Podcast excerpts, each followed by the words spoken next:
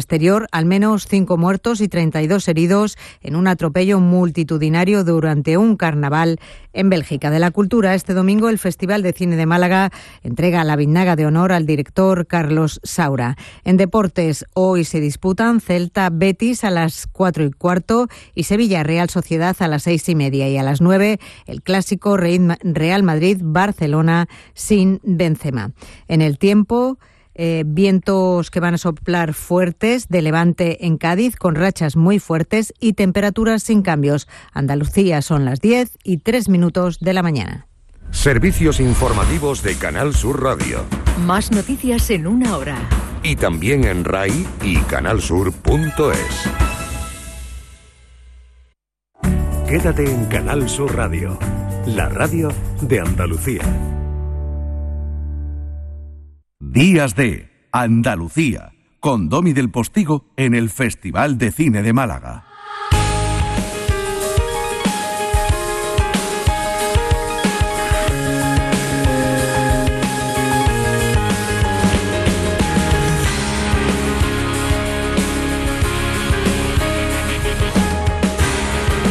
Bueno, pues entonces, Zapi, ¿me oye?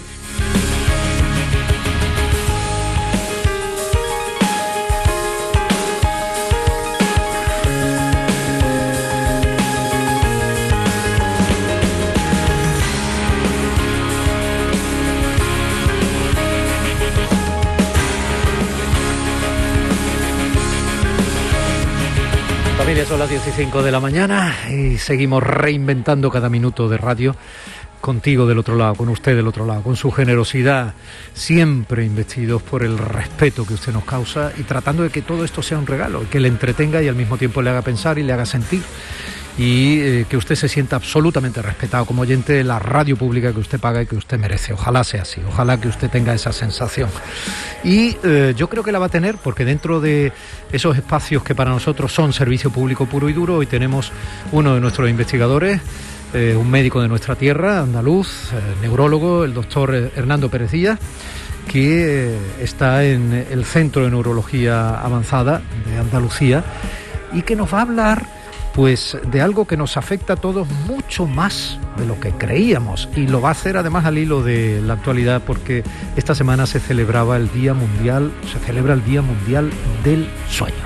En días de Andalucía, compromiso con Andalucía. Un espacio ofrecido con el patrocinio de Fundación Unicaja.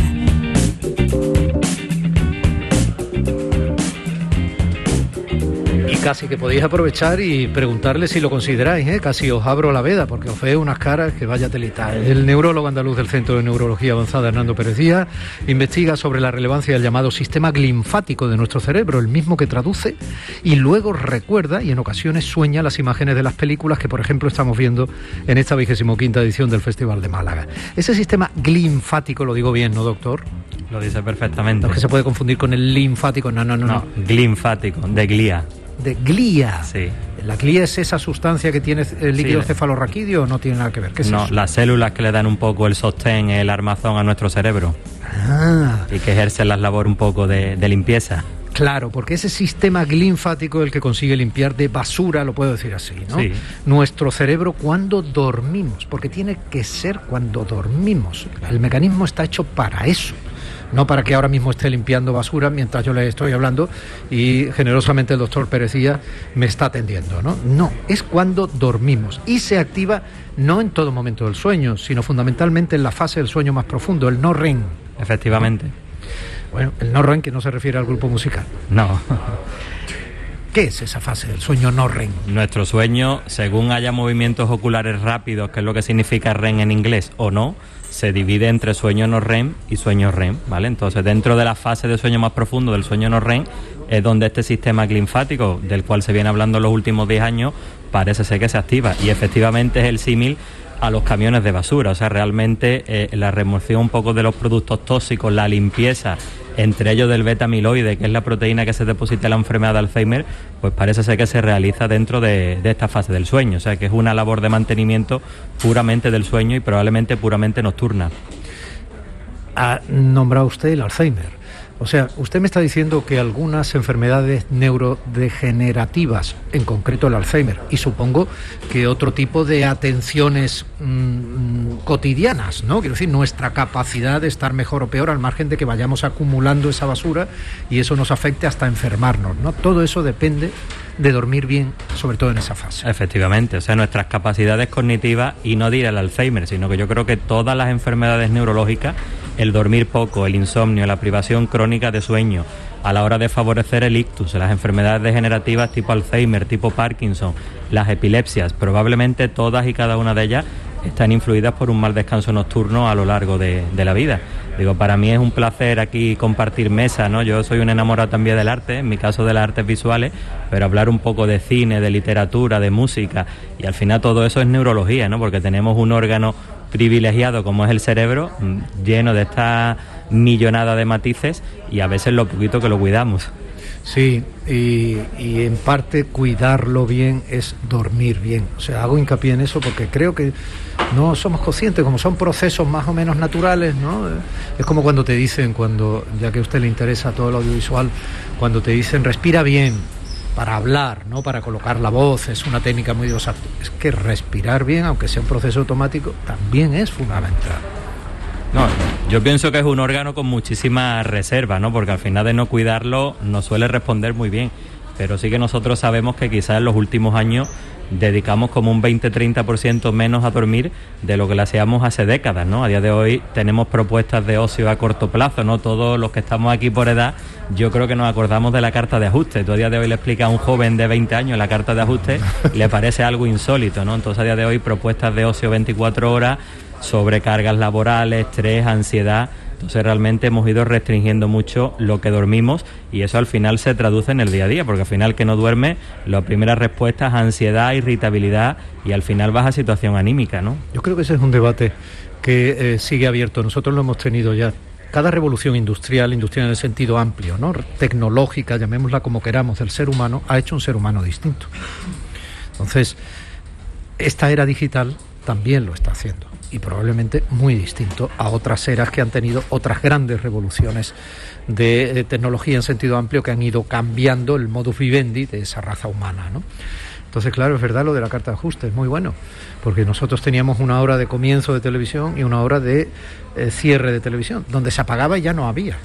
Eso se ha perdido. Ahora 24/7 es la conexión posible a través de redes sociales o a través de cualquier plataforma, Internet en definitiva, de cualquier ser humano desde niño. Incluso gimnasios, ¿no? Conozco gimnasios 24 horas que a veces hay gente pues, que se te puede meter en un gimnasio a las 4 de la mañana y evidentemente si abren 24 horas es por algo. Es verdad, es tremendo. Y claro, eso significa que ya hay una mayor proclividad y por lo tanto ya lo estaréis viendo en pacientes a dormir peor. Totalmente.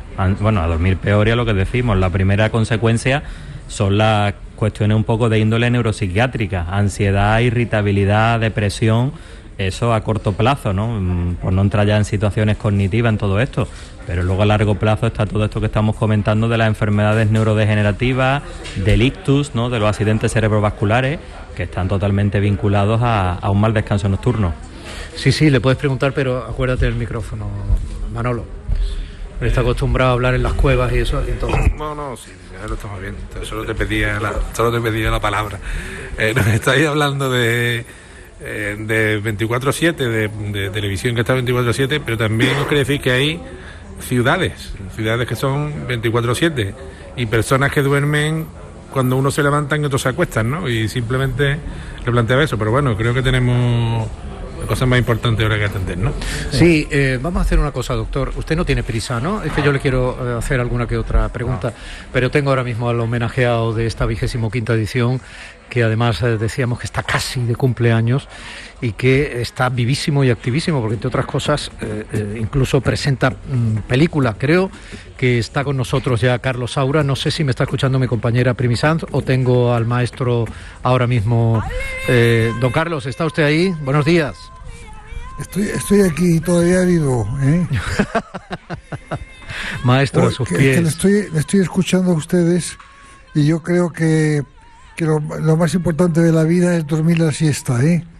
Eso es fundamental, vamos, es, es esencial. Dormir la siesta, yo, yo la practico todos los días, ¿eh? Es una, una, una herencia de, de, mi padre, que era murciano, que se, que se ponía el pijama incluso. Dormía como una hora y, y luego trabajaba hasta, hasta altas horas de la noche, como yo también, ¿eh? Pero vamos, lo que no duermo de noche, duermo de día. Carlos, eh, qué alegría, qué alegría escucharte, maestro, qué alegría. Pues, pues lo mismo te digo, ¿eh? Qué alegría, macho. Eh, vamos a ver, mmm, bueno, eh, ¿un homenaje más o cada homenaje eh, sigue emocionándote todavía? Hombre, depende de qué homenaje sea, ¿no? En este caso, claro, pues estoy muy, muy satisfecho y muy emocionado con esta biznaja Biznaga, ¿cómo se llama? Biznaga, biznaga, biznaga. biznaga. Que me he enterado que es una que es una planta herbácea de flores de jazmín, lo cual eh, no sabía yo, yo no, yo no sabía quién era quién, era la biznaga, ¿eh? Sí. Pero en fin, uno, uno aprende cada, cada vez. Ya sabes que yo soy muy partidario de, de Goya. Hay un dibujito de Goya que a mí me apasiona, que es un viejecito que está apoyado en dos callados y debajo hoy ha escrito, aún aprendo. Pues se aprende siempre, ¿no? Lo que pasa que, que la memoria se pierde, pero se, la, pero se aprende siempre algo, ¿no? Bueno, tú bueno. has nombrado a Goya, eh, Carlos. Goya 3, precisamente Goya 3 de mayo, es, es, es lo último de Carlos Saura. Y curiosamente es lo último de Carlos Saura cuando volvemos a vivir lo que creíamos que íbamos a vivir por última vez, que es una invasión feroz, una guerra en Europa. ¿no? Bueno, a mí, la verdad es que como yo soy ya muy mayor, que tengo 90 años y tres meses, pues me, me recordaba la guerra española. ¿eh? Yo, yo he pasado lo mismo, exactamente lo mismo, en Madrid, en Valencia y en Barcelona, donde mi padre era secretario del Ministerio de, del Ministro de Finanzas y, con el gobierno republicano y hemos hecho ese periplo, pero yo he vivido eso en Madrid, ¿eh? esos bombardeos terribles, o sea que y las sirenas y todo eso, o sea que no me viene de nuevo, ¿eh? desgraciadamente la historia se repite, ¿no? Y el ser humano no, nunca aprende, nunca aprende. La última guerra mundial parece ser que murieron 60 millones de personas y, y estamos al a punto de, de, que, de, que, otra guerra mundial acabe ya con la humanización, con la humanidad entera, ¿eh? Ojalá no sea, ojalá no sea así. O, ojalá, ojalá, ojalá. Algunos, que, algunos queremos pensar, me interesa mucho tu opinión al respecto. Algunos queremos pensar que no se repite todo porque eh, la raza humana esté condenada a repetirlo todo, incluido lo malo. Algunos queremos pensar que cada contexto nuevo influye en que el futuro sea distinto. ¿Tú ya no piensas así? Pues desgraciadamente no, no, no participo de ese pensamiento. ¿eh? Yo creo que el, que el, ser humano repite los mismos errores una y otra vez, sea por, territorio, o por familia, o por las mafias, o por el poder, no sé. Yo creo que se repite continuamente la misma historia. ¿eh? Desgraciadamente, bueno, hombre, claro, evidentemente la historia avanza y no es el momento, no, no, es el mismo momento siempre, evidentemente, pero las armas son cada vez más, más, más terribles, o sea que yo soy muy pesimista, ¿eh? Yo soy muy optimista conmigo mismo y muy pesimista con los demás, porque pienso que en cualquier momento puede haber, eh, incluso en España, ¿eh? otra, otra guerra civil de, de que sería una catástrofe, ¿eh? Pero en fin, espero, espero que me equivoque siempre, ¿eh? Bueno, viviendo así, con esa perspectiva, ha llegado a los 90 años tan lúcido. Bueno, he llegado a 90 años y, y, tres meses, como te decía antes. O sea que, que, esos tres meses son, son añadidos ya. Yo cada día que me levanto digo, oye, si sale el sol, qué maravilla, ¿no? Qué maravilla, un día más que tengo de vida, ¿no? Y yo pienso que habría que hacerse esa reflexión continuamente, ¿no? O sea que lo que pasa es que cuando eres joven no te das cuenta de cómo pasa el tiempo, ¿no? Pero cuando ya tienes 90 años, cada vez, cada día que pasa, dices, hombre, un día más y estoy vivo y estoy sano, que es un milagro, ¿no? Pues yo, yo pensaba que mis padres, cuando tenía, mi padre cuando tenía 40 o 50 años, era un viejísimo. Yo lo veía como un niño y lo veía como un viejo. Como que tú fíjate con lo, lo que piensan ahora mis, mis nietos, que tengo como 15. Claro, es que tienes siete hijos, ¿no? Pues Yo no. no Seis hijos, y, seis hijos y una, y una hija. Son- Son chicos todos, menos aquí está mi hija, que, que está aquí al lado, que me cuida, además, y me vigila. No, Bueno, pues- no, me de- no me deja hacer tonterías, ¿eh?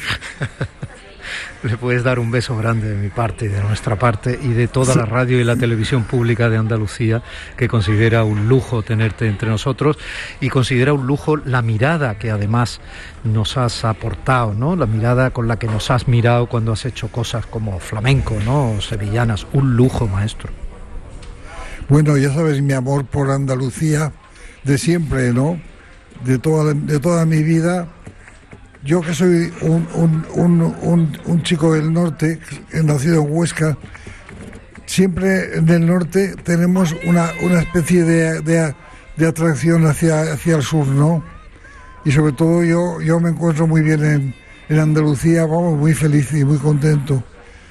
Un día paseando por, por la calle de Sevilla, estaba eh, en el barrio de Triana y, y oí una voz que decía, Triana te quiere, Saura. Bueno, para mí fue mu- muy emocionante eso, ¿no? Una última cosa, maestro, que sé que te requieren por ahí otros compañeros y que tienen eh, pactadas eh, algunas entrevistas contigo y yo me alegro mucho a un arriesgo de que te cansemos, ¿no? Pero me, me- me alegro muchísimo porque te creo necesario y te sigo creyendo esa mirada necesaria. Vivimos unos tiempos un poco eh, tontos en ocasiones en que creemos que lo nuevo es bueno solo por ser eh, nuevo y que lo viejo eh, está ya se puede desechar solo por ser viejo. Semejante estupidez es una tontería, como toda generalización, pero además encierra una peligrosa manera de ver la vida, ¿no? Pero eh, ¿cómo definiría Carlos Saura el Festival de Málaga ahora que ha llegado a las Fodas de Plata? Pues tampoco, tampoco puedo definirlo porque no estoy al tanto de las películas que hay.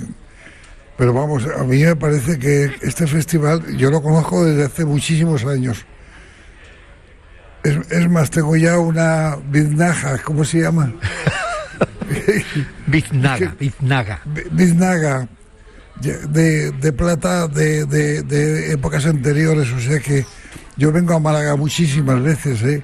no solamente, no solamente por, por el festival, sino también exposiciones de fotografías. Ahora mismo hay en Torremolinos una exposición de, mía de fotografías de, de flamenco que es una preciosidad. De verdad, no, no es porque sea yo fotógrafo, pero es que está muy bien montada, es muy bonita, ¿eh? Y os aconsejo a todos que vayáis a verla, los que estéis aquí en Málaga. ¿eh? Pero bueno, Lo haremos, lo haremos. Carlos Saura, maestro, un honor. Gracias. Maestros sin discípulos, ¿eh? Pero mu- muchas gracias. Un beso muy grande, Carlos. Gracias. Bueno, lo mismo te digo, ¿eh? Gracias. Y, y salud, sobre todo salud. Mucha salud, maestro, gracias. Bueno, doctor, y una última cosa. ¿Qué podemos? Lo de la siesta no es una tontería, ¿eh? No es una tontería. No, ahí cabe un poco todo. Eh, Realmente el, el maestro Saura no está hablando no de siesta, sino de un sueño bifásico. O sea, lo que está haciendo durante la siesta probablemente es compensar las horas de trabajo nocturno, ¿no? Mientras eso, o sea, mm, para muestra un botón, o sea, mientras eso realmente sea un régimen de sueño y la persona realmente se encuentre bien con ese plan vitalista y en las horas de vigilia atento, trabajador lúcido, como me consta que tiene que ser lo del maestro Saura, pues evidentemente sin ningún tipo de problema. Muy bien, nos vamos a ir a unos consejos publicitarios, pero antes voy a despedir como merece al doctor Hernando Pérez Díaz mm, del Centro de Neurología Avanzada, el Centro Andaluz de Neurología Avanzada, neurólogo evidentemente, con una última pregunta. ¿Qué podemos hacer para llegar más sanos a este tiempo que nos está poniendo las cosas desde el punto de vista del descanso cerebral tan complicadas?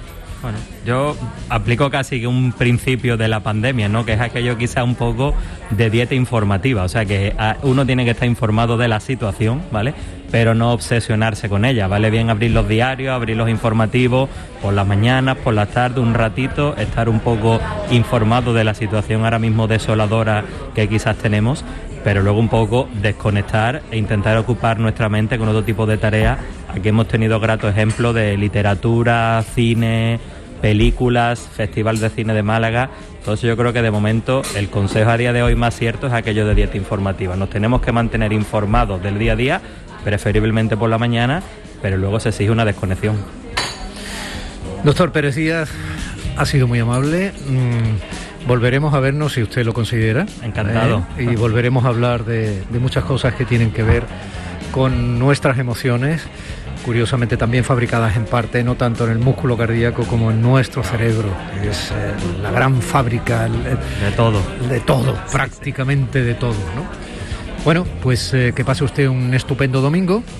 Igualmente y nos veremos por aquí en estos días probablemente también de festival ya que veo que le gusta la cultura el cine etcétera ¿no? nosotros como digo nos vamos a ir a unos consejos publicitarios cerramos en este momento este espacio y en este cruce de caminos Miguel Ríos probablemente va a ser nuestro inmediato siguiente protagonista Compromiso con Andalucía. Un espacio ofrecido con el patrocinio de Fundación Unicaja. Entidad social comprometida con Andalucía. El Festival de Málaga en Canal Sur Radio. Cine en español. 17 millones de euros. 17 millones de euros. Tu hijo acaba de colocarte al gato para irse de puente. Aunque tú eres alérgico a los gatos. Pero tranqui, piensa en 17 millones de euros. Extra Día del Padre de la ONCE. El 19 de marzo, 17 millones de euros. Extra Día del Padre de la ONCE. Compensa y mucho. A todos los que jugáis a la 11, bien jugado. Juega responsablemente y solo si eres mayor de edad.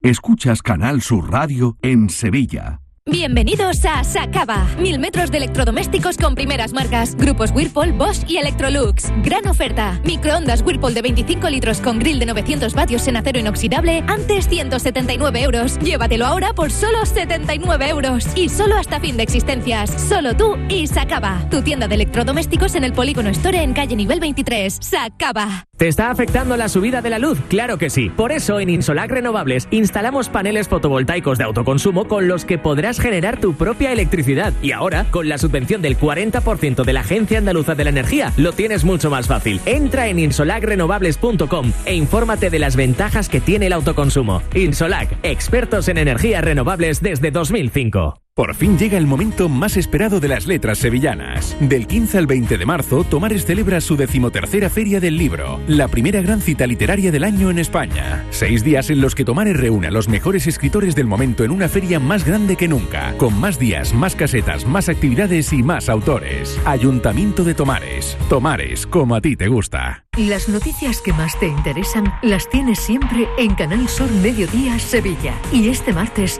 te llegan desde el Acuario de Sevilla, donde vamos a celebrar el Día Mundial del Agua y donde conoceremos todas las actividades que tiene programadas. Canal Sur Mediodía Sevilla. Este martes desde las 12 en directo desde el Acuario de Sevilla, con la colaboración de Acuario de Sevilla.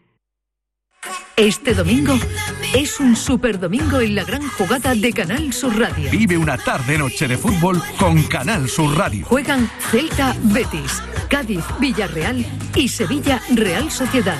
Y como broche, un Madrid Barça. Siente el deporte y el fútbol andaluz este domingo en la gran jugada de Canal Sur Radio desde las 3 de la tarde con Jesús Márquez. Quédate en Canal Sur Radio, la radio de Andalucía. Vete a dormir con una sonrisa, con el show del comandante Lara. El humor más travieso, los invitados más divertidos, las mejores versiones musicales de Calambres. El show del comandante Lara, los domingos en la medianoche después del deporte. Quédate en Canal Sur Radio, la radio de Andalucía. Días de Andalucía, con Domi del Postigo en el Festival de Cine de Málaga. Por el camino se atravesó en mi destino. Camino rima con destino. Y quienes somos de una generación eh, determinada hemos eh, vivido en parte con la banda sonora de la música de Miguel, de ese granadino para el mundo de ese viejo rockero que no solo nunca muere, sino que está vivísimo, aunque celebrando también aniversarios. Por eso también el concierto este del Weekend Center y tantas cosas de las que hemos ido hablando de Miguel, cuando hemos hablado con él directamente también en el programa. Bueno, eh, no somos los únicos que ponen la mirada en Miguel Río y se dan cuenta de estas cosas. También cineastas como Luis Mens y Luis Mi Fernández que están aquí conmigo y que esta tarde, a las 6 de la tarde, van a presentar en un pase especial de la sección de documentales de esta vigésimo quinta edición del Festival de Málaga, precisamente Cruce de Caminos, con la mirada puesta en Miguel Ríos. Buenos días a los dos. Buenos días. Pues contadme exactamente qué habéis hecho para que la gente pues le abramos boca y tenga ganas de descubrir y disfrutar ese cruce de caminos. Bueno, pues eh, hombre, Miguel Ríos eh, tiene una trayectoria eh, profesional enorme que todos conocemos y que nada mejor que un documental en estos momentos. Cumple 40 años de ese Rock and Ríos, un disco que yo creo de alguna forma cambió la historia de lo que era lo que ha sido el rock en nuestro, en nuestro el país. Disco y los conciertos Correcto. que supusieron Rock en Ríos que recurrieron, que recorrieron, perdón, las plazas de toros de- y, y- y algunos que otros espacios de media España o más. ¿no? Sí, bueno, fue el primer artista, el primer eh, músico que de alguna forma trajo el- la parte más profesional para artistas de este país. No se, no se había visto en un concierto donde un artista nacional, español, eh, planteara un desarrollo de concierto de ese tipo, ¿no? Entonces lo que veíamos venía de fuera, aquí no había infraestructura y era, fue el primero. Entonces alrededor de todo esto hemos construido un documental donde, bueno, pues se refleja la carrera de Miguel. Son muchos años, muchos discos, una carrera enorme y un, eh, y un músico y artista que yo creo que merece bien un documental como este. De ¿Qué es más o menos, Luis Men? ¿Qué habéis hecho? ¿Una especie de biopic documental o, o habéis atesorado archivos de sus conciertos eh, o habéis perseguido a Miguel con la cámara en los últimos? ¿Qué habéis hecho? A ver, lo que hemos intentado ha sido, eh, a partir de la idea central, que es eh, recorrer la trayectoria de 60 años de Miguel en, la- en los escenarios, hemos querido, aparte de, de ser fieles a esa trayectoria cronológica, hemos intentado desvelar cosas de, de Miguel eh, persona. ¿no? Eh, de sus manías, de sus gustos, de sus, eh, de sus tendencias personales y, y que la visión no fuera excesivamente edulcorada, ¿no? porque creemos que todos tenemos nuestras aristas. Miguel es un tío que ha, sí, ha tenido una carrera muy larga, llena de éxitos y también de algún que pe- pequeño tropiezo. ¿no? Y no, no- hemos querido ser eh, justos con eso, ¿no? tener una visión lo más amplia posible. Y entonces, bueno, pues se habla de música, pero se habla también, yo qué sé, se habla de fútbol, se habla de política, se habla... Es que Miguel de- es un tío que tiene todas esas dimensiones, quiero decir, no es solo un músico sin más. Él ha sido una persona que ha influido en el pensamiento de este país en momentos históricos determinados, ¿no? Desde la transición hasta ahora, ¿no? Así es, sin duda. Y, y efectivamente nosotros hemos, hemos contextualizado el, Rock and Ríos del año 82 y hemos hablado de ese año, de qué, cómo era España entonces, ¿no? qué sucedió. Y ahí tenemos la visión de gente muy, muy, muy valiosa en el documental, como Manuel Vicent, por ejemplo, o Luis García Montero, que, cuya visión realmente enriquece muchísimo eh, la, la mirada que podamos tener nosotros sobre nuestro pasado y la, y la gente joven, pues conocer algo que desde luego ver, no, vivieron. aquel ¿no? 82, el año del Naranjito, el Mundial de Fútbol, cuando se cierra un poco el círculo democrático en España, que gana por primera vez el Partido Socialista las elecciones, ¿no? Cuando- o sea, pasaron muchas cosas. El 82 estaba dentro de los 80, movida madrileña, tremendo, ¿no? Una España muy vibrante, con muchísimas cosas que contar y que cantar. Sí, totalmente. Decíamos antes lo del Rock and Ríos, que fue una dimensionó lo que fue el panorama eh, artístico y musical en este país, ¿no? Miguel Ríos. Fue grande ese, eso. Y hay comentarios en el documental donde se dice esto, que de alguna forma fue la banda sonora del momento, ¿no? Que desde padres, hijos y todo tipo de, de personas a un lado, a otros y tal, confluyeron en reconocer que eso fue como un, música, un aire nuevo, una forma de entender la alegría, el cambio, la posibilidad de lo que se abría en este país para, para, para todos. Y de alguna forma fueron la banda sonora del momento, ¿no? Bueno, pues esta tarde a las 6 de la tarde, a los hijos del rock and roll. y a los nietos ya, ¿no? Y a los, a los hijos, a los nietos y a los bisnietos. Bienvenidos, eh, Luis Men, Luis Fernández, muchísimas gracias. Estamos locos por ver ese cruce de caminos, que os vaya muy bien. Muchísimas gracias a vosotros. Gracias. los bares, los cruces, la boca agridulce, las noches sin sueño, la chica sin dueño. Un poquito más de las diez y media y hoy hemos retrasado esa, esa pincelada que damos desde la novena capital, desde, desde esos madriles que para nosotros, mm, los andaluces que hacemos estos días de en Canal Sur Radio Andalucía es Madrid, ¿no? Esa novena capital de Andalucía en cierto modo, porque hemos vivido, porque hemos trabajado allí, porque sabemos de la cantidad de andaluces y andaluzas que lo hacen, como por ejemplo ese periodista andaluz Jesús Nieto, que le pone voz y firma a esos caminos sonoros por los madriles. ¡Adelante, Jesús! ¿Qué tal, querido Domi? ¿Cómo estás? Pues yo un poco sugestionado por lo de la polvo en suspensión, la borrasca esta Cecilia que se va quitando, pero que ha dejado a los esquiadores aquí la novena provincia. En las poquillas pistas que hay, pues estoy eh, esquiando casi en tiramisú, como también en, en- en Sierra Nevada. Lo que pasa que allí en los Pirineos ha sido a lo bestia. La cosa fue que yo me desperté y vi eh, desde el ventanuco del sótano todo, todo, todo rojo, ¿no? Un- una niebla roja. Eh, fui al bar, eh, el café y estaban hablando de no sé qué, de centrales nucleares, de Putin, de tal. La gente decía que había echado un putinazo y bueno, pues se tomaba más acelerado que de costumbre el, eh, el carajillo madrileño. Pero bueno, fue lo que fue, llovió, se fue el barro, se empezó a ir el barro y eso es lo que te puedo contar, la crónica del, del barro, que es también la crónica del tiempo este en el, en el que estamos, tan, tan de incertidumbres, tan de dudas, tan de todo. Y eso en la novena capital eh, se nota, aunque la gente que subida, pero, pero, se nota, se nota, se nota en los coches todavía con los rayones de, del polvo sahariano, se nota la preocupación de la gente, incluso la forma de llevar los, los paraguas. Los paraguas están tristes y yo ya te he dicho que, que marzo es el mes más cruel contradiciendo al, al poeta. Así que nada, un abrazo y que, que hagamos que este marzo lluvioso, que abril se quede calladito, hagan a mayo florido y hermoso. Un abrazo. Madrid amanece con ruido, con humo y oscuros borrones flotando entre nubes. Madrid amanece. Mientras Madrid amanece, Andalucía también lo hace con una fuerza tremenda en este domingo en el que nosotros nos levantamos tempranito. También lo hace con una fuerza tremenda en esos ojos morenos que tiene Lourdes Galvez del Postigo, que se ha incorporado también hoy. Qué bonito teneros hoy aquí físicamente a todos entrando, saliendo, aquí rodeados para hacer su compás, también con mucho cine detrás. Eh, y va a ser eso en, unos minutillos. Nos vamos a ir a unos consejillos publicitarios eh, en esas secciones especiales documental donde, donde se va a poner eh, cruces de caminos.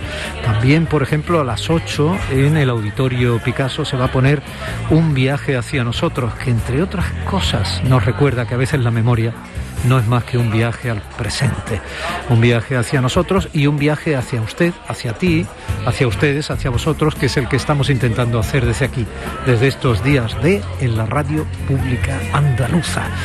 ¡Ay, familia! No se vayan. El Festival de Málaga en Canal Sur Radio. Cine en español. Vuelven los compadres y vuelven con El Mundo es Vuestro. Apiádate de mí, cojones, y me llama, me escribe o algo. Cayetana me puso un ultimátum. O tu compadre o yo. Konnichiwa. No, es mi hija. Estreno en cines el 18 de marzo. ¿Te lo vas a perder? La Euroferia es una idea mía. La vida es como un libro y cada capítulo es una nueva oportunidad de empezar de cero y vivir algo que nunca hubieras imaginado. Sea cual sea tu próximo capítulo, lo importante es que lo hagas realidad. Porque dentro de una vida y muchas vidas, ahora en Cofidis te ofrecemos un nuevo préstamo personal de hasta 60.000 euros. Entra en cofidis.es y cuenta con nosotros. Mediar es alcanzar acuerdos justos, estables y duraderos, porque sabemos que en la vida siempre se presentan problemas. Podemos ayudarte a solucionarlos. Contamos con profesionales de la mediación familiar. Evita un proceso judicial. Da el paso y solicita servicio de mediación familiar. Consejería de Salud y Familias. Junta de Andalucía. En cofidis.es puedes solicitar cómodamente hasta 60.000 euros, 100% online y sin cambiar de banco. Cofidis, cuenta con nosotros. Canal Sur Radio Sevilla, la radio de Andalucía. Son buenos momentos, son risas, es gastronomía. Es un lugar donde disfrutar en pareja, en familia o con amigos. Es coctelería, es obsesión por cuidar cada detalle. Nuevo Burro Canaglia Bar and Resto en Sevilla Este. Son tantas cosas que es imposible contártelas en un solo día. En Patatas Ariza trabajamos cada día para llevarte las mejores patatas y cebollas a tu mesa, comprometidos con el mejor sabor y la máxima frescura. Apostamos por la innovación y el desarrollo contando con el mejor equipo humano e instalaciones de última generación. Disponemos de venta directa al público. Contacta con nosotros en el 952 340 311. Patatas Ariza, sinónimo de calidad. ¿Te está afectando la subida de la luz? Claro que sí. Por eso en Insolac Renovables instalamos paneles fotovoltaicos de autoconsumo con los que podrás generar tu propia electricidad. Y ahora, con la subvención del 40% de la Agencia Andaluza de la Energía, lo tienes mucho más fácil. Entra en insolacrenovables.com e infórmate de las ventajas que tiene el autoconsumo. Insolac, expertos en energías renovables desde 2005. Por fin llega el momento más esperado de las letras sevillanas. Del 15 al 20 de marzo, Tomares celebra su decimotercera Feria del Libro, la primera gran cita literaria del año en España. Seis días en los que Tomares reúne a los mejores escritores del momento en una feria más grande que nunca, con más días, más casetas, más actividades y más autores. Ayuntamiento de Tomares. Tomares, como a ti te gusta. Disfruta de Andalucía y de la radio hasta enamorarte. Escucha, siente y déjate seducir por una tierra repleta de tradiciones, de una gastronomía de bandera, de patrimonio cultural fascinante y una gente única. En Gente de Andalucía, los sábados y domingos desde las 11 de la mañana con Pepe da Rosa. Quédate en Canal Sur Radio, la radio de Andalucía. Tostada con aceite y cine. Compás. Y después, Gloria. Ay, yo soy en el.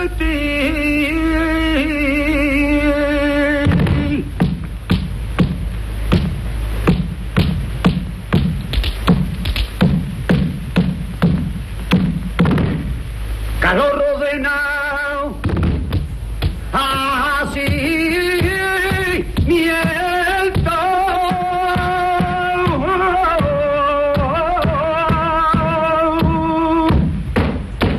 Tostada con aceite y cine que lidera Juan Luis Artacho, hoy va acompañada del cafelito de este pedazo de martinete que pertenece a la película de Carneville de 1952, Duende y Misterio, el flamenco martinete, que en parte se eh, bailaba Antonio el bailarín en el Tajo de Ronda. Es- esta película, como casi todo lo que hizo de Carneville, es fascinante.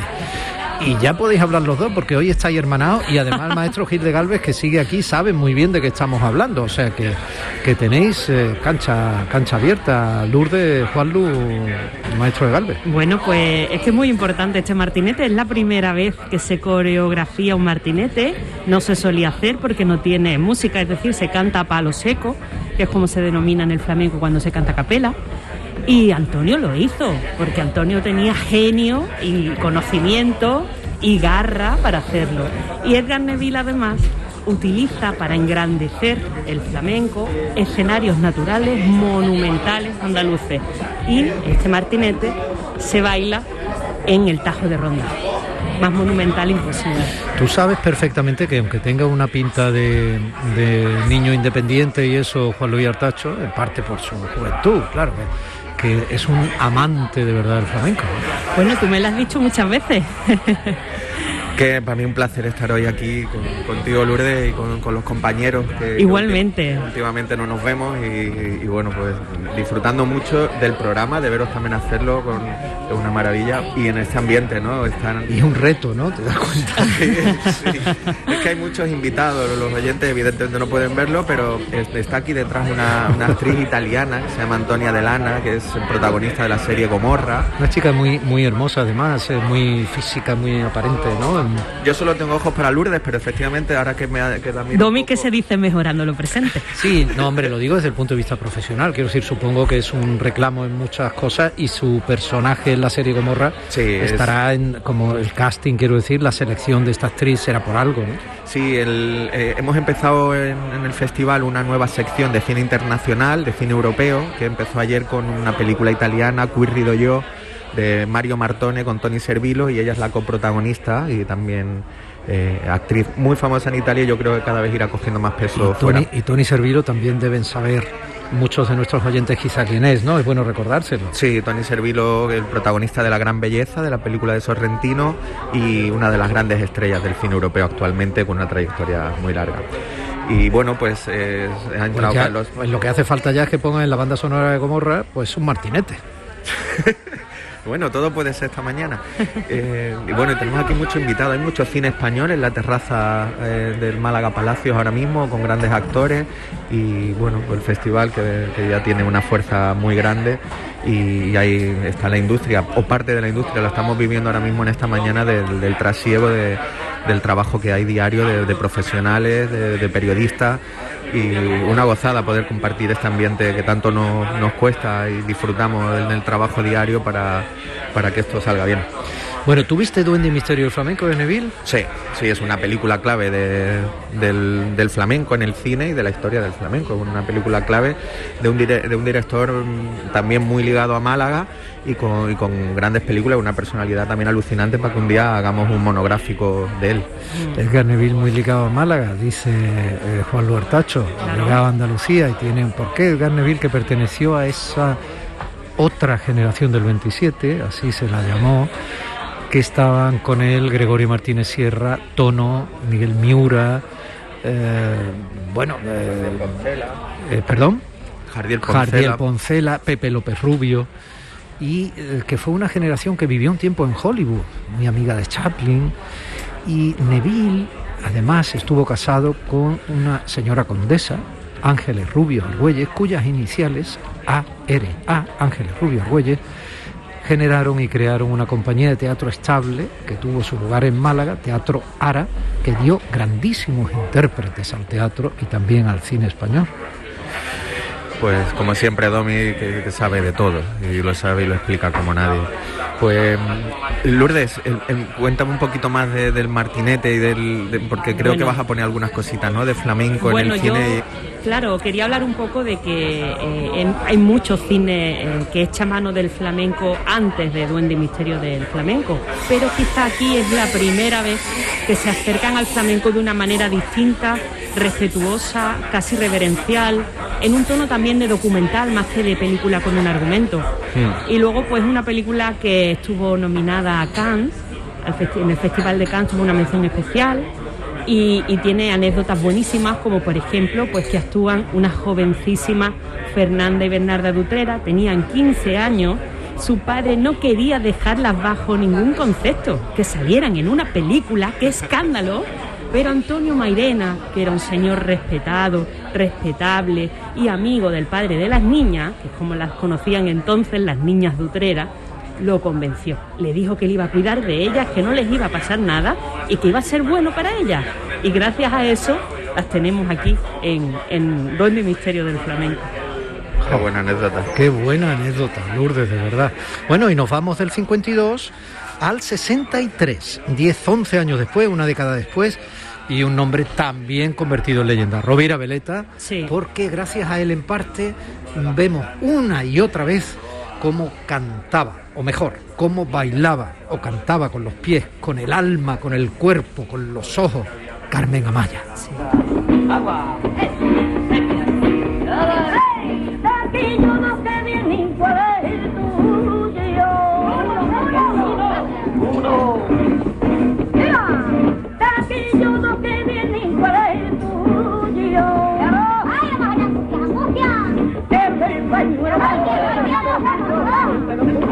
Sonido directo de la película, los tarantos que era una suerte de capuletos y montescos, ¿no? Exactamente, en, eh, el a mundo nivel gitano, flamenco, en, Cataluña. Es muy importante esta película también porque por primera vez el baile se integra en la trama. Ya no es un elemento ajeno, decorativo o un espectáculo puntual. Se incluye dentro de la trama y además no se nos muestra un decorado ficticio. Está rodado en el barrio del Somorrostro de Barcelona y también por primera vez los gitanos aparecen normales, en su rutina diaria, sin vestimenta folclórica, sino con la ropa que ellos llevaban todos los días. Entonces eso le da un punto real eh, muy importante que no se había visto eh, hasta ahora. De hecho, dicen que es una película eh, del cine neorrealista español. Ahí vosotros podréis decirme mucho más. Está- estás diciendo eso, es muy interesante porque eh, Jim Kelly en un día en Nueva York, solo unos años antes, había hecho eso, de rodar fuera en espacios naturales y salir de los platós de, de Hollywood y, y- y, bueno, integrar también eh, lo que tú decías, ¿no? En la narrativa, la danza y, Sí. y que se convirtiera en, en algo más que no fuese un parón del argumento y bailase la gente, ¿no? Mm. Y, y- y es un poquito antes de, de esto, por lo tanto es, es cierto que es muy, muy rompedor y muy novedoso. Además, Jim Kelly eh, tuvo como gran admirador y que se fijó mucho en él y cogió cosas de él, Antonio el bailarín, precisamente, el tiempo que estuvo en Hollywood. Personaje clave importantísimo en la historia Sí. española y del flamenco en concreto. Antonio el bailarín, ya Antonio le, le dedicamos algún capítulo, Sí, claro. y te aseguro que la sensación siempre que hablo de Antonio Bailarín es que nos queda mucho por contar de él y por dimensionarlo, ¿no? Yo creo que no nos hemos dado cuenta, sobre todo los andaluces, ¿no? ¿Quién fue, qué personaje, qué nivel tuvo en Mm. realidad Antonio el Bailarín, ¿eh? ¿Qué nivel tuvo Antonio el Bailarín?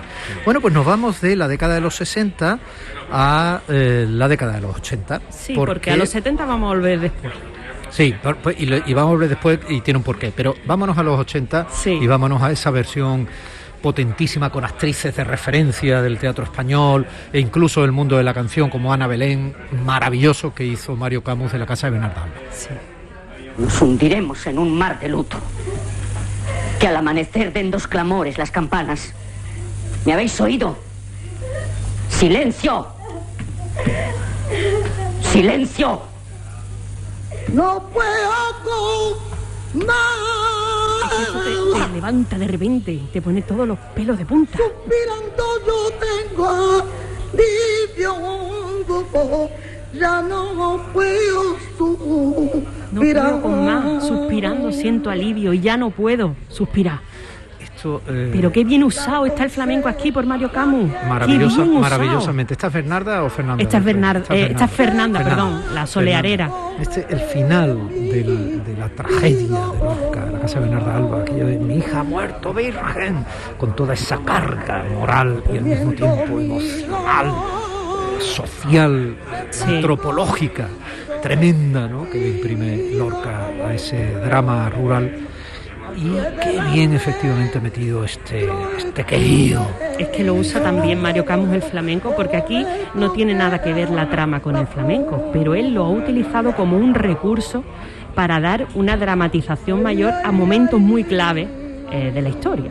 Porque antes de que ocurra esto, hay un redoble de palmas que nos está, que cada vez va subiendo intensidad y nos está diciendo que algo trágico va a ocurrir, hasta que realmente ocurre. Y entonces ya viene Irene Gutiérrez Cava, nos moriremos, nos hundiremos en un mar de luto y empieza la Fernanda con esta soleá que es que, es que bueno. Fíjate, eh, Juanlu, eh, ayer estuve recordando, y José Manuel y Lourdes, ayer estuve recordando sonidos de 1998, de la primera gala, donde yo tuve la oportunidad de tener complicidades y tal, porque yo andaba entonces en esa edición como presentador de la sección oficial del certamen, y, y había uno de Emilio Gutiérrez Cava que recordaba a su hermana, porque su hermana se le murió Irene dos meses antes prácticamente o algo así. O sea, recordando, sacando de archivo ¿no? Sí. ese ejercicio que fuimos haciendo y tal, se daban muchas cosas muy curiosas. También, por ejemplo, que Elvira Lindo, que el otro día estuve con ella, que va a dirigir su primer largometraje junto a Daniela Fegerman, pues Elvira Lindo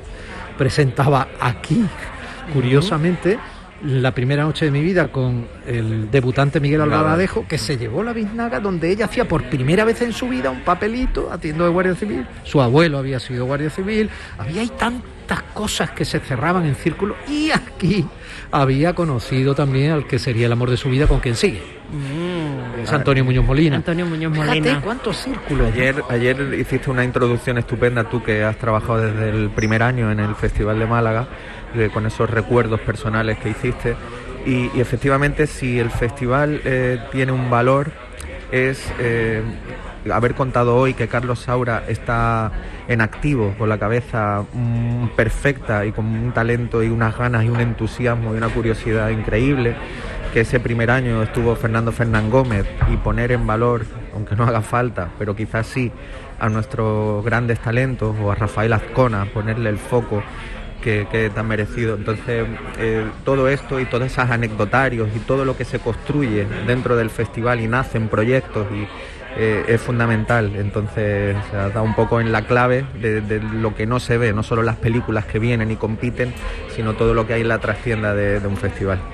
Y también recordaba que estábamos celebrando, lo hicimos el otro día, Juan Lu, el centenario del nacimiento de López Vázquez. Con alguna que otra anécdota que no era tan bonita, también yo, de López Vázquez. No, no por él, sino por cosas que pasaban, ¿no?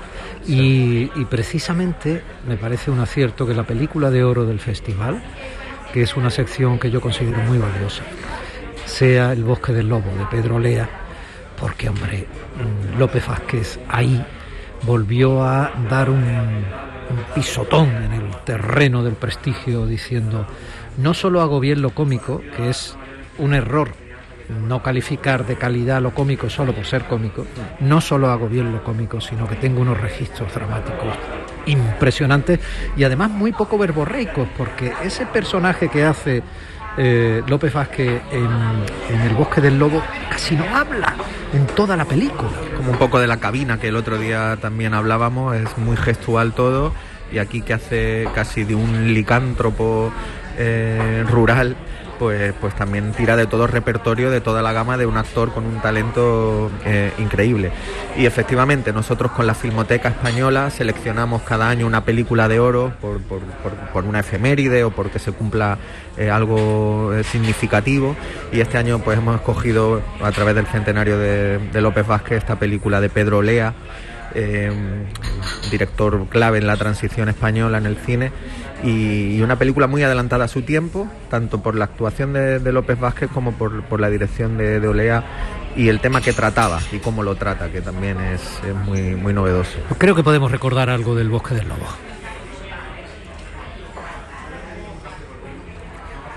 Bueno, eh, intentaremos en algún momento a ver si podemos recuperar los sonidos de esa película. Y tenemos también, si, si te parece, tenemos también y vamos a volver a los 70. Sí, vamos a volver a los 70 a un precedente de lo que después con el tiempo se llamaría el cine kinky, que es pues a Camarón de la Isla, que lo tenemos de actor en Casa Flora de Ramón Fernández junto a la grandísima Lola Flores. Me pongo de rodillas ya, Lourdes. y bueno, pues eh, nos está contando pues cómo acaban de robar el escaparate de una joyería, Camarón y su compinche, y se montan en una moto y empiezan a cantar esta canción. Podemos. La noche de luna clara me Una rumbita. Si no fuera por tu cara yo dejaba de mangar. Pero tus entrañas mías con el bolso bandolera te arborotas de alegría cuando atrinco una cartera. Seré serenito la Bueno, la intención de esta película es completamente distinta. Es una película muy graciosa porque, bueno, tienen que alojar a un gran número de, creo que de futbolistas en un pueblo pequeño y entonces utilizan todo lo que haya eh, disponible, incluso el prostíbulo, ¿no? Y la, la que lo regenta es Lola Flores. Y da lugar a unas situaciones cómicas maravillosas.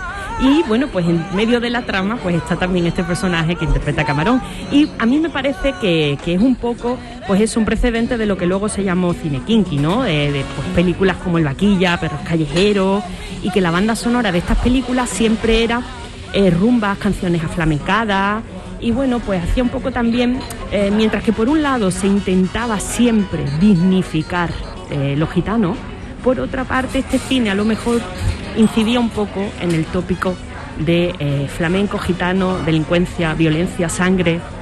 Eh, bueno, es un tema muy apasionante. De hecho, eh, creo que en el año 2009 en el Centro de Cultura Contemporánea de Barcelona se le dedicó una exposición al tema del cine kinky que tuvo mucho éxito.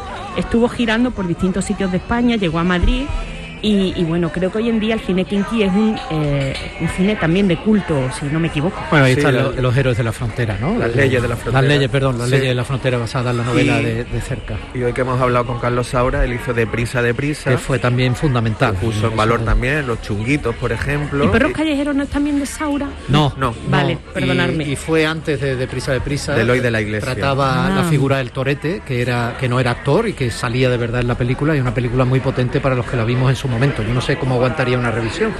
Pero fue muy, muy, muy potente, muy potente. Yo hablaba del Bosque del Lobo. Vamos a recordar esa película de oro del festival. ¿Existen los hombres lobo? ¿Cuál es la realidad de lo que la leyenda presenta como un hombre lobo? El Bosque del Lobo es la verídica historia de Benito Freire, el buhonero que llenó una de las páginas más sangrientas de la crónica negra ibérica.